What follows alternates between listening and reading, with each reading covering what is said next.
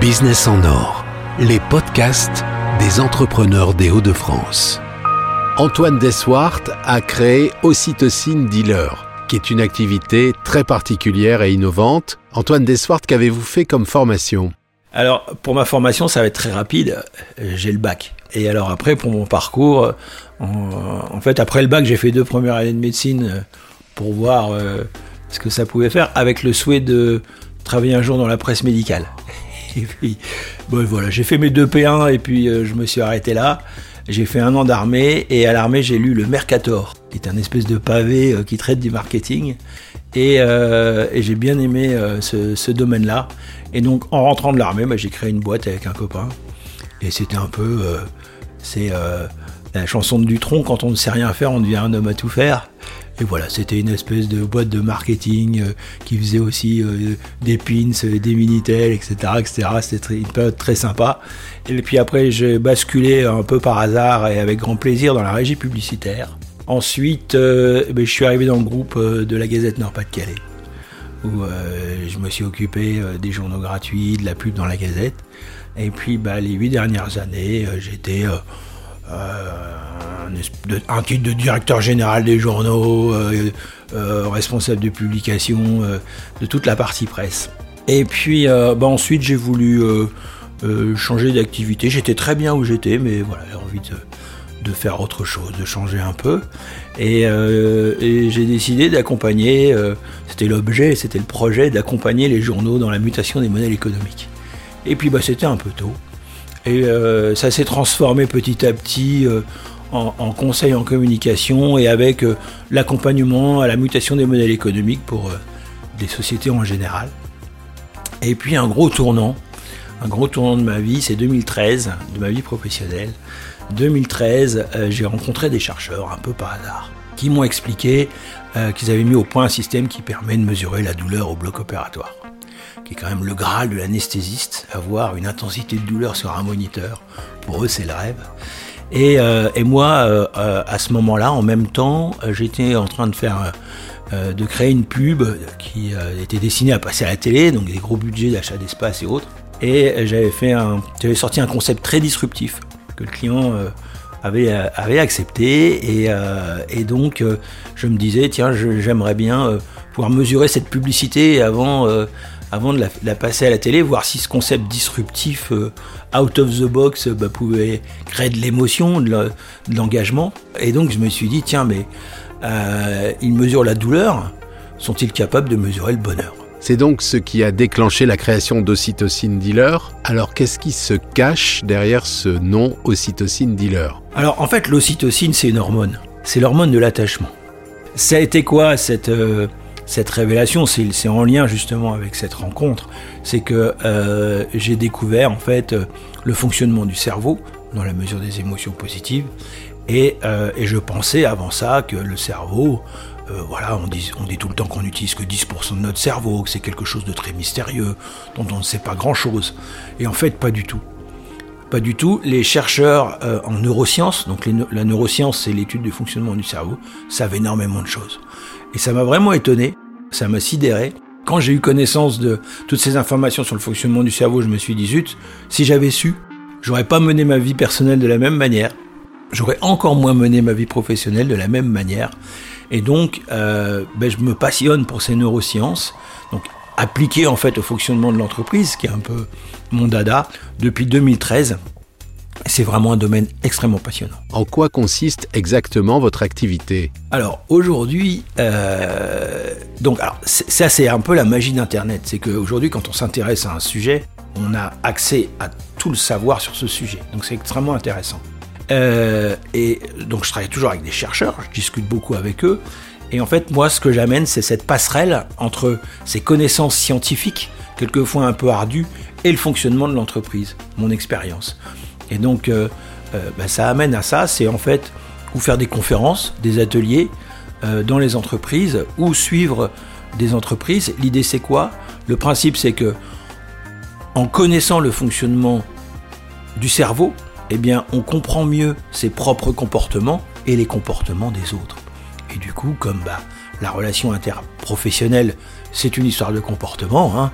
Euh, les conflits naissent pour des problèmes de comportement, rarement pour des problèmes techniques ou de savoir-faire. Et donc l'idée, bah, c'est de partager ce savoir et des applications et des exemples qui sont là, ma, ma, propre valeur ajoutée, pour que dans les entreprises, ça se passe mieux. Et si l'expérience collaborateur se passe mieux, et eh bien derrière, l'expérience client se passera bien, et l'entreprise pourra améliorer ses compétences et ses performances. Vous travaillez avec différents partenaires, quels sont leurs métiers et leurs compétences? Je travaille avec un laboratoire qui s'appelle le laboratoire Scalab, euh, avec notamment euh, euh, le docteur Laurence Parot, qui est un peu mon référent scientifique et puis bah, aussi la magie d'Internet, c'est discuter avec des personnes qui sont dans d'autres pays. Alors, je me cantonne à la francophonie. Bon, premièrement parce que je parle très mal l'anglais, mais en plus le sens des mots a énormément d'importance en psychologie et en neurosciences.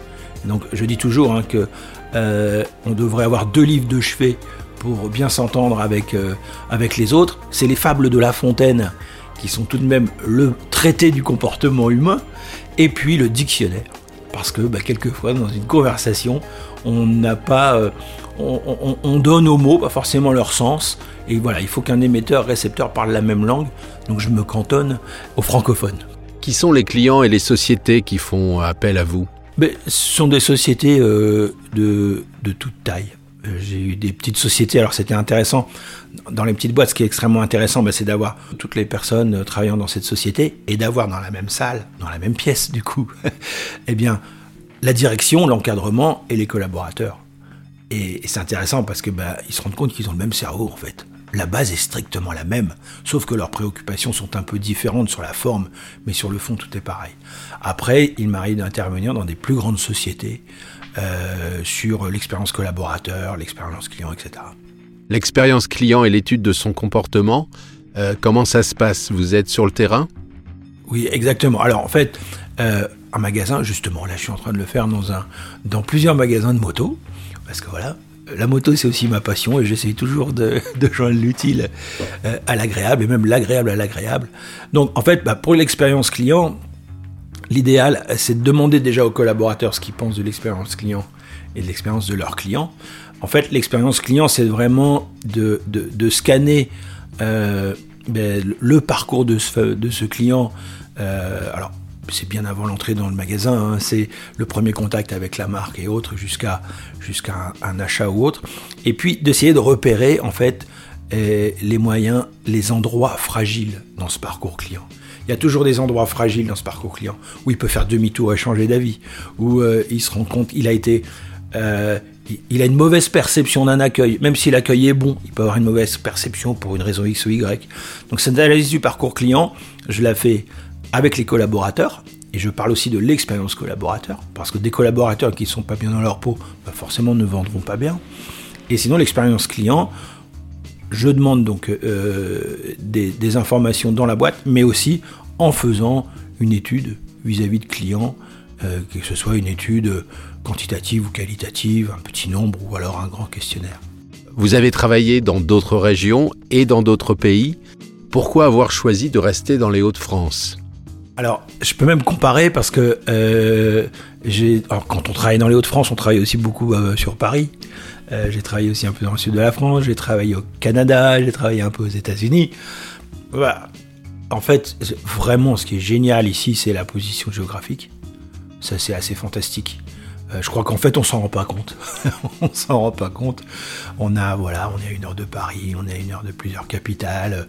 Donc, c'est vraiment, euh, c'est vraiment intéressant. Et puis, les gens, alors en même temps, moi, je suis un mauvais élève, c'est-à-dire que j'ai redoublé deux trois classes du coup j'ai plein de copains j'ai plein de relations donc euh, c'est ça qui, est intéressant il y a vraiment une façon de penser de voir les choses euh, dans, la région et notamment euh, à Lille donc voilà ça me plaît beaucoup bah, parce que j'y suis depuis longtemps parce que bah, encore une fois euh, bah, mon cerveau est heureux d'être ici parce que tout est beaucoup plus facile.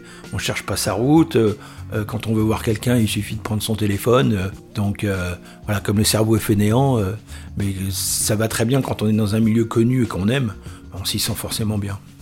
Après ces années d'expérience dans différents métiers et sociétés, quels sont les conseils que vous pourriez transmettre à des jeunes créateurs d'entreprises Très bonne question. Alors justement, j'ai travaillé là-dessus et j'en parle dans mes conférences.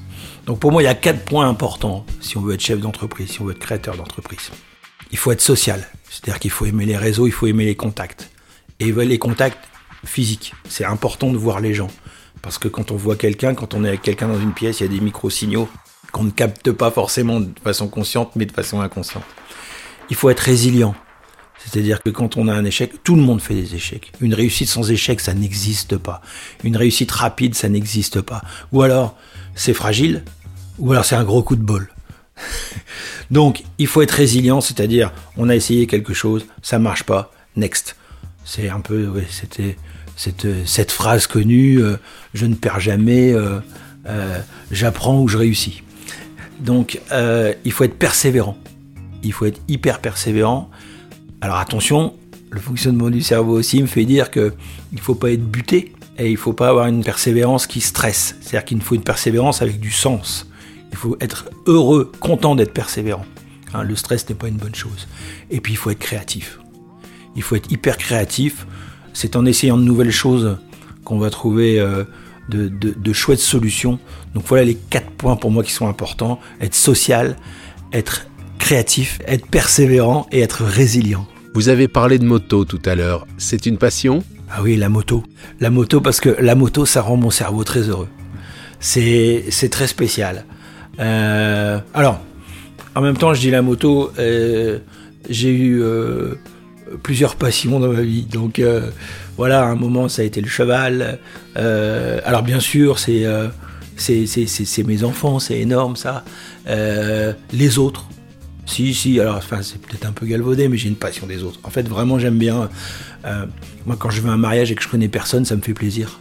Quand je vais quelque part et que je connais personne, ça me fait plaisir, parce que ben, je vais rencontrer des nouvelles personnes.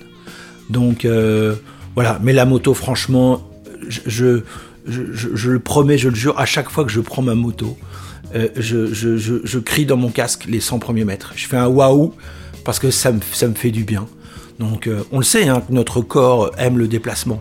Euh, on est mobile, on, est vraiment nomade, l'être humain. Et donc, euh, voilà, et la moto, bah, c'est super. Euh, je prends beaucoup de plaisir, j'ai beaucoup de potes dans ce domaine-là. J'en ai même à un moment fait un métier, j'ai créé des randonnées moto. on était quatre à la première randonnée. Maintenant, il y a, 5-6 randonnées par an, il y a plus de 1000 pilotes.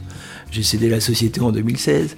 voilà, voilà ma, grosse passion, ça va être la moto et, et les copains, bien sûr. Merci Antoine Deswart.